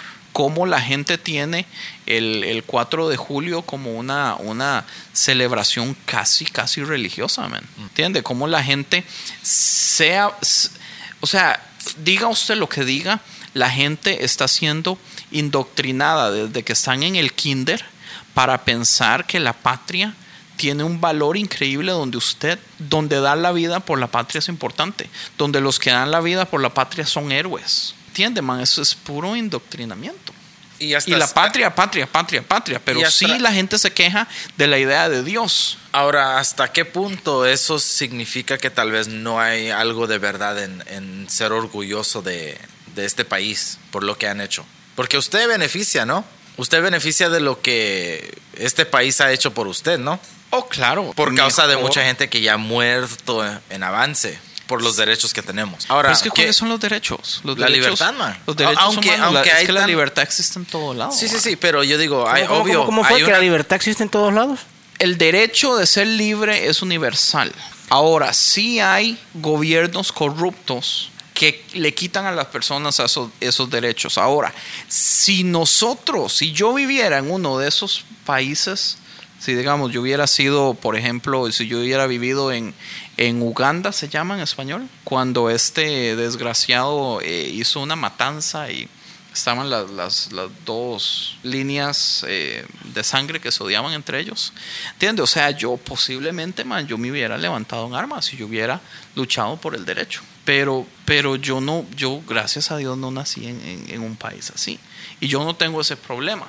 Ahora, yo entiendo si organizaciones quieren mandar gente o si un, ejército quiere mandar gente a tratar de defender eso. Pero cuán- ¿por cuántos años ese conflicto de Uganda existió, man? ¿Cuánto duraron, digamos, los, los judíos en, en- en- en- morir? O sea, Estados Unidos sí, Estados Unidos entró al conflicto, el conflicto de la Segunda Guerra Mundial. Man, pero hay que dejarse varas, fue hasta, fue hasta el puro final. O sea, ya, ya el asunto se lo habían dejado eh, listo solamente para ellos venir y, y hacer así, ya, ya estaba casi terminada la guerra. Eh, el- en los arminios, man, la matanza de, de los arminios que hubo y todo eso. Man, honestamente, si fuera una realidad donde el gobierno de Estados Unidos está ayudando o, o- o las potencias grandes que tienen la capacidad de, de infiltrarse y, y- y hacer algo al respecto, lo hacen, pero es todo es pura política, mae. Sí. O sea, las Naciones Unidas tienen que, que básicamente dar permisos y que aquí, que allá y todo eso. Mae, o sea, quedamos en las mismas al final. Al fin y al cabo, un ejército que, es, que, que tiene un valor de billones de billones de billones de dólares, mae, de todas formas sigue siendo movido por varias personas y esas personas son las que toman las decisiones y no es para el bien humano, no es para el bien final de la raza humana, porque la corrupción está metida en todo. Pues sí, la corrupción está metida en todo. Todo lo que tú dijiste es cierto. Pero, Pero- como, como Tony dice, si para que tú estés bien aquí, para que tú vivas bien aquí en este país y tengas todo lo que tengas, tenga que pasar eso, yo creo que te favorece a ti. Sí, pero digamos, ve a Costa Rica, mae. Costa Rica es uno de los países donde Pero eso, mejor a eso, se vive a eso, a eso es a lo que y me no ha sido necesario. No ha sido necesario que tenga ejército porque ellos encontraron la otra forma para poder vivir bien, que es, ok, cancelemos el ejército y ahora apoyemos económicamente a otros ejércitos. Y eso es lo que hacen. O sea, cada cosa, cada uno encuentra la mejor forma de encontrar su lugar. Entonces, Estados Unidos, a Estados Unidos le favorece tener, como puede decir así, un ejército, ir a las guerras, hacer esto, hacer lo otro. Pero por esa razón es para que tú vivas bien aquí. Como dice Tony, o sea, ¿cuántas personas no, pudi- no tuvieron que morir para que eh, tengamos este derecho de libertad aquí en Estados Unidos? O sea, el- como tú dices, el derecho Bueno, es universal y todo eso, bla, ya, ya, es cierto. Pero si no lo tienes, ¿qué vas a hacer? alguien le costó. Y yo creo que hay diferentes niveles de, de patriotismo. O sea, hay gente que llega a este país, trabajan duro, pagan sus taxes, tratan de vivir una vida lo más normal posible. Pero obvio por otra gente que toman ah, ventaja de los recursos, o sea, andan haciendo cosas que no pagan taxes. Cochinadas. Cochinadas, o sea. Y luego existen las familias que han crecido, como lo que tú dices, Andy, que han crecido con el entender de que el servir a tu país es lo mejor que puedes hacer. Hay pocas, pero con la poca gente que existe que hace eso, o sea, es un desbalance de la gente que respeta y entiende más lo que es el patriotismo a la gente que viene de otros países y nunca realmente entienden lo que costó para que este país sea lo que es, aún corrupto. So es, son dos niveles muy diferentes. El amor a la patria y la gente que realmente tienen a sus abuelos, a sus tatarabuelos que han servido en el military. Ok, no, sí. Ok, no, sí. ¿Sí o no? Sí. ¿Qué? Entonces no. ¿No qué? No, no, está bien, yo, yo, yo entiendo eso. ¿Usted, ¿Usted qué piensa que es lo más patriótico que usted hace, Andy? Este vato no hace nada. Quizás ponerse una camisa azul y unos calzoncillos rojos es lo más patriótico que Yo ha lo hecho. más patriótico que hago es ponerme la camiseta de la selección de Costa Rica cuando Costa Rica va a jugar. ¿Y cuando pierde Costa Rica luego le va a los Estados Unidos? No, yo no le voy. Es que, es que a mí no me Es que a él no le gustan los deportes. Él es mamallita y... No, no, no. A mí me gusta jugarlos. A mí no me gusta verlos. Pero cuando juega la selección es diferente por la emoción y que de nos que eres de Costa Rica. ticos. Entonces, ¿eso no crees que es un poquito así por llegar así en el nivel de casi idolatría? No, es simple y sencillamente orgullo. Que el orgullo es pecado también. Exacto. Si no, es un orgullo santo. Orgullo, ¿Cuál es el orgullo santo? ¿Dónde está No, un orgullo bromas, santo? no, es un orgullo, o sea. Entonces estás Pero pecando. aún así, sí, sí, por, por O supuesto. sea, yo orgullo. estoy pecando. Pero orgullo de qué? O sea, ¿qué es lo que más te da orgullo de ser de Costa Rica? O sea, ¿qué, qué te han, A mí lo que más me ¿Dónde da has beneficiado más? es- ¿En Costa Rica o aquí? Yo pensé, pero vea, ok, es que es un buen punto.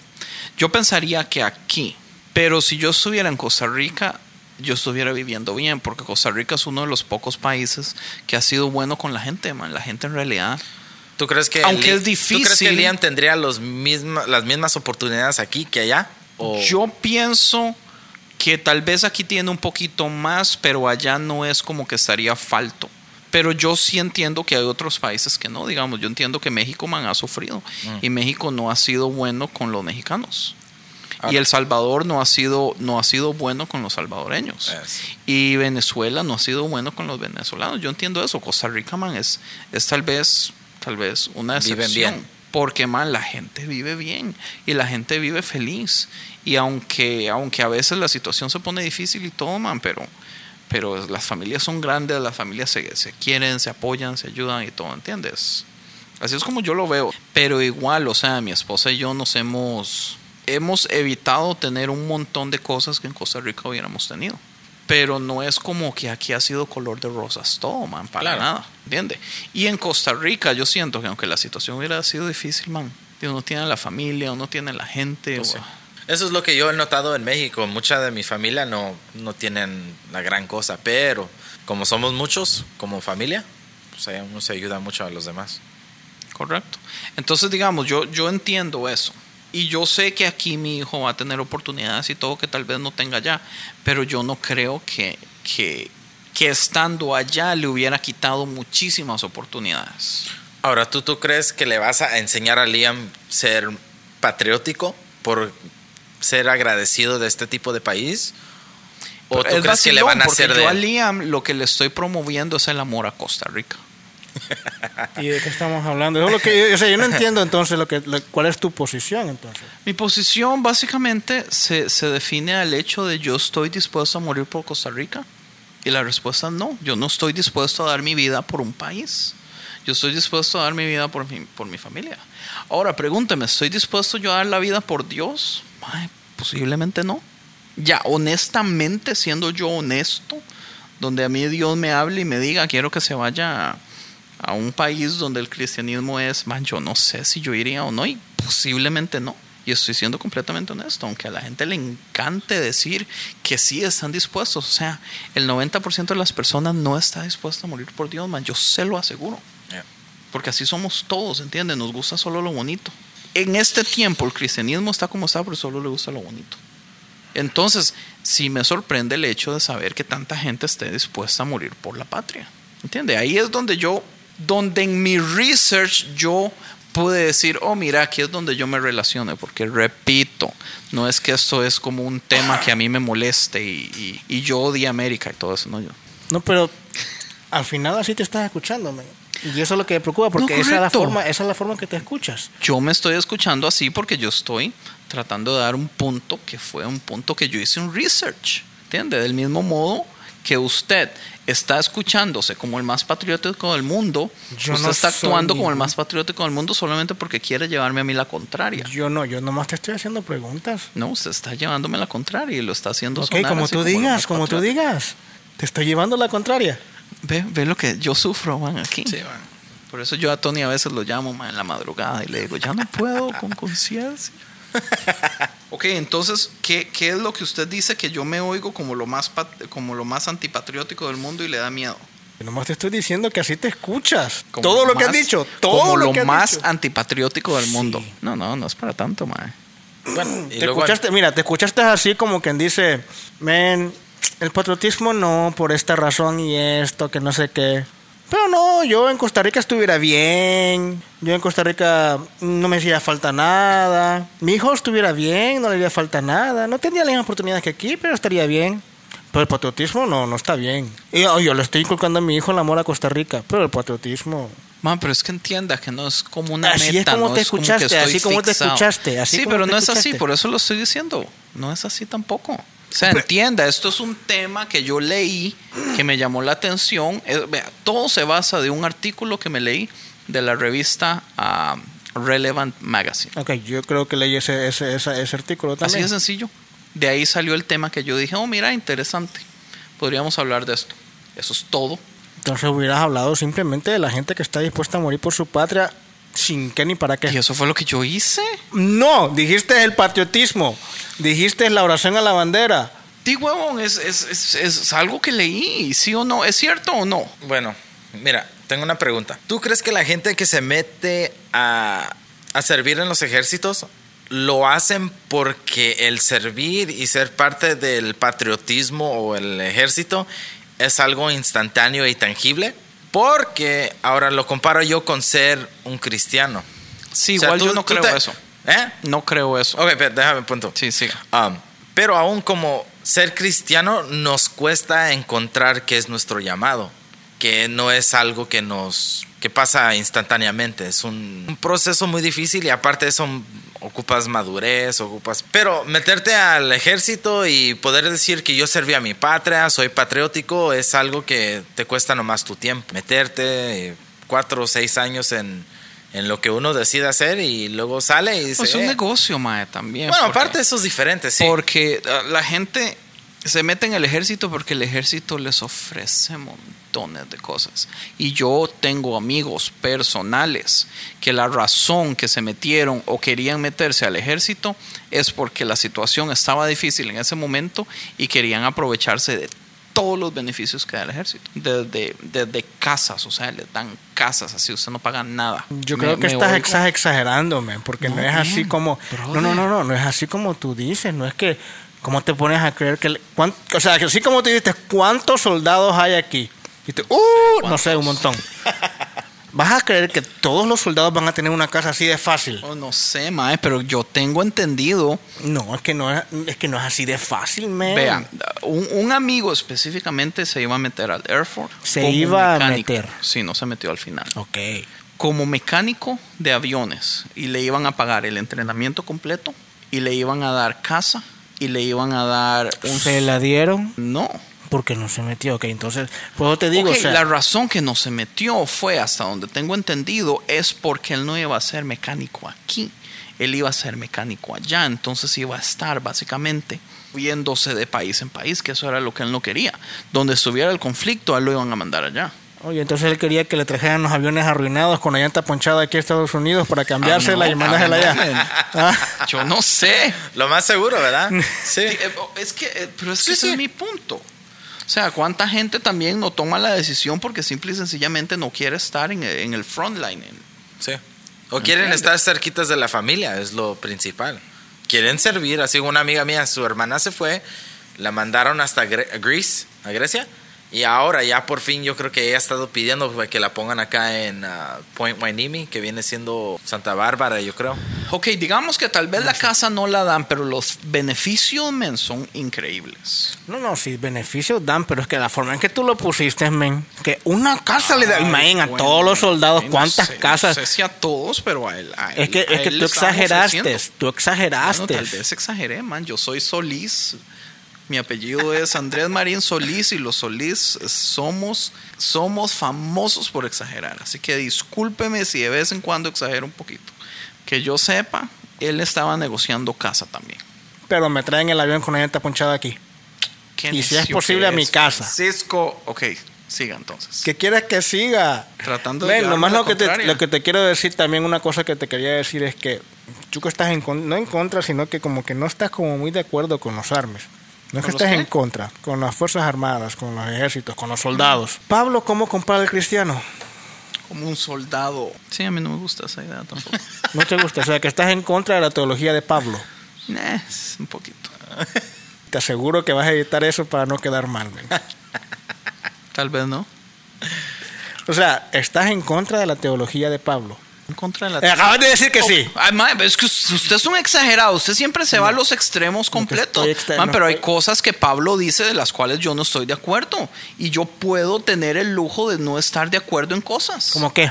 Como por ejemplo que él Sí. dice que es mejor no estar casado para ser más santo. No todo el mundo está, está para casarse. O sea, no todo el mundo va a tener como que dice, ok, la mujer para él. Bueno, eso es una de las cosas que yo no estoy de acuerdo. Porque estás casado. Sí. Y si no estuviera, me, me gustaría. Bueno, ok, mira. No Es la- dice la Pablo. opción. No dice Pablo también que las mujeres no pueden ah, liderar en la iglesia. No. Es mejor que se queden. Es que eh, a eso es a lo que yo me refiero, men. O sea, tú solo simplemente quieres sacar las cosas textuales de la Biblia. Cuando la Biblia menciona las iglesias antes, así como ah, creo que hay todavía una que otra, los hombres a la izquierda, las mujeres a la derecha, o viceversa, no sé. Entonces, a media predicación, media alabanza, lo que sea, entonces la mujer le gritaba al marido, ¡Ey, apagaste la cocina! O le gritaban cosas preguntándole cosas en iglesia. ¿En serio? ¿La Biblia dice eso? Me estás preguntando por qué razón dice la Biblia eso. Me estás, me estás diciendo tú que, o que no la Biblia dice que la mujer no hable. La, la Biblia dice que la mujer calle en la congregación. Porque para caer mal, yo, la mujer ha sido un poquito siempre chambrosa. Le gusta hablar. Ay, los dos se ríen, pero así como calladitos para no darme la razón, ¿verdad? No, no, no, tienes la razón. ¿Y qué? Entonces tienes que ver el contexto para por qué razón fue escrita, a qué iglesia fue escrita, cuáles eran los problemas que estaban sucediendo en esa iglesia cuando eh, Pablo escribió eso. ¿Me entiendes? Entonces, todo lo que dijo Pablo es perfecto. No, no estoy diciendo que todo lo que dijo Pablo es perfecto. O sea, entonces usted quiere decir que usted también está en desacuerdo en ciertas cosas de lo que dijo Pablo. No, ¿O usted está hay- de acuerdo hay en es que todo mira. lo que dijo Pablo. Una cosa es lo que Dios le reveló a Pablo y otra cosa es lo que Pablo dijo como ser humano. O sea, en las predicaciones tú puedes decir, ok, no, esto lo está diciendo este predicador porque vio esto en tal persona. No quiere decir que venga de Dios. Hay unas cuantas cosas que dice Pablo, esto lo digo yo. No quiere decir que venía, este, que había sido inspirado por Dios en ese momento. Mismo Pablo dice, no os embriaguéis con vino en lo cual hay disolución, pero el mismo Pablo dice a Timoteo, amén, tómate un poquito de vino, porque tenés un problema ahí en el estómago. Entonces mucha gente dice, que este está contradiciendo. No te estoy diciendo que es que Pablo era hombre. Y como tú dijiste al principio, la Biblia enseña las cosas buenas y las cosas malas para que vea cómo es que Dios levanta, cómo que Dios redime al hombre, sea como sea. No estoy diciendo yo que todo lo que dijo Pablo, que, que man, o sea, no me quedas que a hacer mal a mí ahí también. Ah, no, y usted sí me puede hacer quedar mal a mí en todo. No, es que una cosa es la forma en Qué que tú te haces man, ver, Qué bonito, entonces. una forma es la, la forma en que tú hablas y la que te haces ver. Yo te digo, men, te estás haciendo ver así, defiéndete. Yo me estoy defendiendo también. O sea, tú estás diciendo, ah, tú dices que todo. lo-". No, no estoy diciendo eso. Yo estoy diciendo, hay cosas que Pablo las dijo como hombre y hay cosas que Pablo las dijo reveladas por el Espíritu Santo. Bueno, Mae, ¿en qué quedamos entonces?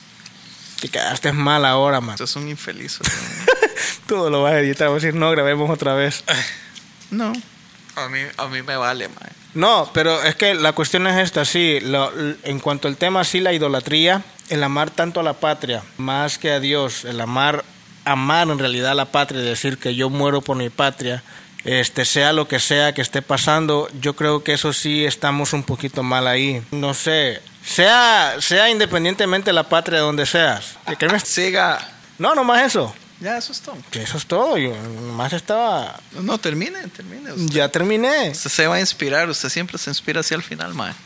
Ya hace el recuento. Ya me inspiré, ya dije todo lo que ya dije todo lo que tenía que decir. Que quedaste mal ahora, man. Quedaste como que si fueras que odiaras a este país, man.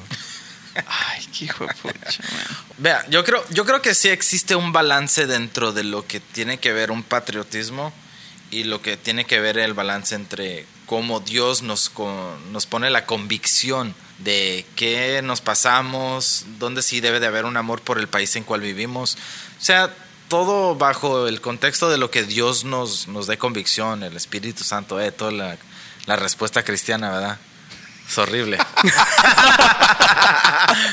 Pero para mí ahí salió el Tony cristiano. Sí, y para mí yo creo que es eso. Para mí todo yo trato de usar lo que viene siendo el balance de qué tanto me estoy pasando en el modo emocional como una persona o me estoy sobrepasando o también estoy dándole el lugar a, lo que Dios quiere hacer en mi vida a través de lo que está pasando de eso. Entonces, yo creo que lo más importante es el balance. Que según ustedes yo no tengo. Definitivamente. Lo tienes, pero lo tienes así como Desbalanceado. cortado feo. O sea, no es un corte limpio, así es un corte horrible, todo macheteado, man. Qué bonita. Pero, pero sí, yo creo que no puedes decir que no tienes un amor a este país. No, no, sí lo tengo. Y claro. lo tienes porque tienes lo que tienes ahora. Sí, sí. Yo creo que cuando yo tenga a mi hijo, yo creo que le voy a enseñar a amar a este país por lo que le ha beneficiado. El Y amor tú a este país. en oiga, realidad no. el amor a este país él lo va a tener indiscutiblemente. Porque en este país él tiene Mm. Pero eso se enseña. todo lo que le da. Pero eso se enseña, ¿que no? Creo, men, la escuela se A lo mí- está a mí- indoctrinando indiscutiblemente. A mí nunca me enseñaron a amar este país, mis padres. Mi, vea, yo lo que, lo que yo sí voy a esforzarme es a tratar de enseñarle eso mismo que, que, que llegamos, en donde yo sí digo, aquí sí soy radical, que es morir por... O sea, y si él alguna vez decide meterse en el ejército, posiblemente vaya a estar bien decepcionado y todo, pero yo tampoco es como que lo voy a, a desheredar, de, le voy a quitar el apellido, o sea, tampoco Pero es te vas para irse a a los extremos. cabronar tú. Si yo, No, o sea, va, a ser- va a ser una decepción y, y- y- y me va a dar muchísimo miedo. Y, y volvemos a lo mismo, o sea, depende del tipo de conflicto. Lo que yo no estoy de acuerdo es en la mayoría de conflictos modernos, Claro. ¿entiende? Y ahí ustedes los dos me dieron la razón. No sé por qué Francisco me dio la razón, pero me dio la razón. Pero digamos, si hay un conflicto donde realmente vale la pena y él está en, en edad de meterse en algo así, todo se y yo, obviamente yo lo voy a apoyar. Hubiera preferido que no sea así. Pero digamos, una vez en, en Facebook pusieron un, un sticker que decía, eh, madre costarricense tiene que estar orgullosa porque sabe que su hijo nunca va a ser un soldado.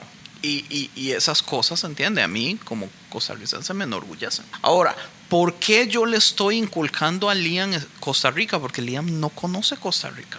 Liam tiene seis años. O sea, él ya entiende una idea que es un país diferente porque sus abuelos están allá, sus primos están allá, sus tíos gustó, están allá. A ti te gustó. No, espérate, que. eh, tú lo Por eso estás es que yo diciendo le- es que a yo ti le te digo. gustó eso de que pusieran eso. La madre costarricense debe estar orgullosa porque su hijo nunca va a ser un soldado. O sea, quiere decir que estaban poniendo mal a los que son soldados. No poniéndolos mal. No, porque tú dijiste. Pero porque, están porque hablando de las madres, porque las madres de soldados La van a estar usualmente No. preocupadas No. de que su hijo muera. No, pues que no, no dijiste la madre de costarricense no va a estar preocupada. Dijiste la madre costarricense debe, va a estar, eh, debe estar orgullosa. Sí. ¿Eso quiere decir que para Costa Rica o para ti ser un soldado es como decir algo malo? No es algo malo, pero es... Son crianzas, man. ¿Usted se acuerda de la película 300? Sí. ¿Se acuerda las, la- el orgullo de una madre es tener un Spartan? ¿Se acuerda? Sí. En una parte que mencionaron esa que, que cuando una madre Spartan tiene un bebé, el orgullo más grande es que ese niño se convierta en un soldado de... Yo no me acuerdo de eso. De Spartan. Ajá, era algo así. Entonces el orgullo para ellos más grande es que ese niño se haga un soldado... pero Lo que pasa es que en estos tiempos, Claro, es diferente. en estos tiempos donde uno ve estas cosas, son en los extremistas religiosos, donde los padres se enorgullecen de que su hijo vaya a dar la vida por su religión y por sus actos terroristas religiosos. Es que tú siempre, es que tú, yo, tú, tú hablas de que yo me voy al extremo, pero yo creo que tú te estás yendo al extremo porque una cosa es ir a defender, una cosa es pelear por una razón y otra cosa es ir a dar la vida sin razón y sin, sin cuestionar nada. Y tú lo estás haciendo ver así de que el que sea que sea que se meta al ejército es que va a ir a dar la vida. No es O la sea, ¿qué le mayoría. ¿Qué le garantiza a usted que usted no? No es la mayoría. ¿Qué le garantiza a usted que no va a morir en una guerra? Ya. ¿Entiende? O sea, usted puede ser un mecánico, que eso era lo que mi amigo estaba pensando que iba a hacer. Y aún así, si a él lo iban a mandar allá, en cualquier momento pueden atacar. O en cualquier momento algo puede suceder. Y, o sea, honestamente no hay garantías. O sea, hay, hay tal vez puestos. Sí, pero pues. déjeme decirle, esos puestos, ¿cuánta gente los agarra también? Las necesarias. Vea, a mí un amigo Esa- me dijo esa- esto. A mí un amigo me dijo esto. Los Qué bien lo que te dijo, men. No, es que estoy pensando, estoy pensando. Yo creo que era mudo tu amigo. Estoy pensando porque me va a hacer quedar mal Te también. dijo bastante porque era mudo. A mí me dijo que los Marines son a los que más propaganda se le da de que son héroes, pero los Marines son los más dispensables. Sí. Usualmente en las guerras a los Marines son a los que mandan primero. Y los Marines, aunque tienen un entrenamiento fuerte, honestamente es el, el entre todos los demás, ya sea eh, Navy. Navy y Air Force, los Marines son usualmente los que tienen más muertes y los que van usualmente de primeros. Y, y los que usualmente, si usted hace muy bien en, en academias, usted termina en otros lugares, los que hacen peorcitos terminan en los Marines. Pero vean la propaganda de los televisores. ¿A quién realmente hacen ver como un freaking héroe? ¿A quiénes son los que los ponen con estos trajes así, man? Cuando yo vine a ¿Ese este país amigo- en el tu amigo? 2002 y yo veía los anuncios en los televisores, yo decía, damn, los Marines, los Marines son toda, man. Los stickers dicen the proud, The few. the few, los orgullosos, los poquitos, los Marines. ¿Entiendes? ¿Eso tu amigo estaba en el Army? No, él tiene familiares que están en el Army. De hecho, él tiene un, un tío o un primo, familia cercana, que anda por todo lado y está en un nivel alto. O sea, él, él- él- él, de hecho tiene amigos que han ido a las academias de donde su tío o su primo o algo así, pero no me acuerdo, más bien ha ayudado a que se, se coloquen. O sea, él, él, él- él sabe porque él tiene esa información directa de, de un familiar. Mi punto es, todas las madres, y yo, yo no sé hasta qué punto la falta de que tal vez usted tenga, o, o ustedes dos no tengan un hijo, ustedes tal vez no entiendan el pánico que da saber que la vida de su hijo está en peligro. Y tal vez a mí lo que, cuando, cuando, lo, cuando leí eso en Facebook, yo ya tenía a mi hijo, esa bebecito. Y en el momento que el hijo nace, la vida le cambia por completo. O sea, hay cosas que usted antes no entendía que ahora son claras. Es como que le quitan un velo de los ojos. La foto yo no la hice, yo solo la vi. Pero yo no creo que la intención fuera ofender a ninguna mamá. Ahora quedé como un perro. Honestamente me vale porque no es como que sea un big deal para mí. Los que son big deals, yo creo que yo tengo los órganos sexuales masculinos como para enfrentar y decir que es un big deal para mí. ¿Entiende? Como, como esto sí es un big deal para mí. Que es morir por la patria es un big deal para mí. Lo que es la bandera de Estados Unidos en el altar a mí no, no, me, no me molesta. Pero era un punto importante del artículo que leí. Así de sencillo. Eh, es- ¿Entiende? Usted me pone al punto donde tengo que explicar que leí un artículo y todo eso y, y ya echa todo, todo lo emocionante a perder. Yo qué punto, yo, te- yo, yo No, trataba no, de que no, te usted, usted, usted, por llevar la contraria, me hizo quedar como, o sea, yo no quedé como un perro, yo, usted me hizo quedar como un perro. yo, yo creo en, en, en defensa a Andrés, como nadie lo defiende, ahora lo voy a defender al Mae. Gracias. Yo creo que cuando llegue el tiempo donde Andy sabe que hay que respetar a los derechos de la gente que son muy, muy tirados al orgullo de su patria, Wait, o sea que yo no lo respeto. no, usted detrás de su espalda de tal vez no.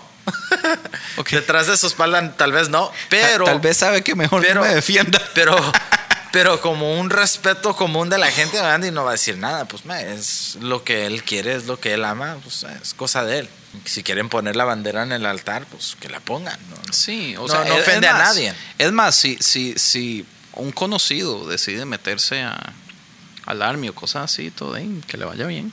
No es como que yo voy a hacer todo lo posible para evitar que se meta. es, es lo que si, si me preguntan, yo voy a dar mi opinión, porque si me preguntan, yo doy mi opinión, pero Se no es como que yo voy a hacer una reunión y, y llevarle y hablarle y traerle toda la información y todo, ¿no?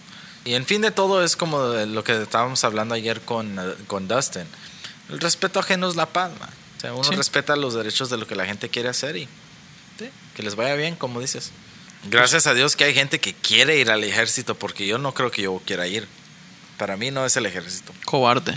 Sí. Usted, Francisco. Usted era Mara en El Salvador. No, Usted más bien era Dice, anti-ejército. tiene, dice, tiene cara de mara, dice. cara, Ya hasta ahí llegó entonces. yo creo. Bueno, todos los que salieron ofendidos, me disculparía, pero Tú dijiste No me que da nunca la te ibas a disculpar. Le vale madre, Andrés. me vale, le vale no, no, madre, mentiras. Perdonen, no, o sea. Ah, y ya para terminar, usualmente ah, terminamos con una banda que queremos promocionar. Esta semana queremos promocionar a la banda de mi amigo Tony. Entonces, otra de las razones que tenemos a Tony aquí es para que nos hable un poquitico acerca de, de, Tú hiciste lo mismo con Tony como hiciste con Brenda, man. de la banda. Presentaste a Tony y no le diste una presentación. Yo y no a presenté a Tony, final. man. Usted sabe que yo podría adherirlo como una introducción. Igual, hacerlo igual, man. Así que siempre se te va a salir olvidando. De Más por sí el trabajo que yo tú. hago es una porquería, ¿ve? El más importante usted, eres usted está, tú usted está y hecho tienes que dejar al final- infeliz. Las demás personas. ¿Sabe qué? Yo no sé si us- usted seguro viene con problemas de afuera, man, y, y lo que está haciendo es pagándolas conmigo, ¿verdad? Uy, si las estuvieras pagando contigo, men, te aseguro que no estuvieras ni despierto. Pucha. Tony. Este, la banda fue fundada de el bajista que se llama Ralph. Pues él es un pastor, él tiene su propia iglesia. Él yo lo conocí porque él iba a pastorar la iglesia a la que yo voy ahorita. Y él ya tenía como dos, como unos dos años con los otros dos muchachos que tocan. Y yo después de eso llegué y pues ya tenemos un EP que después de casi dos años hemos estado tratando de hacer y por fin ya con mucho dinero y tiempo y trabajo este salió muy bien. So, So, el EP está en está en todas las tiendas digitales, se puede encontrar en iTunes, se puede encontrar en Spotify. ¿Tienen página de internet? No, pero sí los pueden encontrar en ah, primeramente en Facebook. Ok. o sea, Tony es el baterista de la banda. La banda se llama Last Day Rising.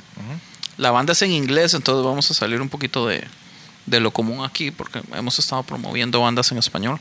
Pero está, está muy buena. eh, aunque a Tony le parece extraño, a mí me, pare- a mí me parece que tiene unas eh, ciertas tendencias como del rock alternativo de los 80, cuando se estaban saliendo las bandas, las bandas de metal, eh, hair, de, hair metal. de, de- sí, metal, de los metaleros de pelo largo y todo eso, eh, melódicos, están empezando a tirarse más a lo alternativo, así es a lo que, a lo que a mí me suena.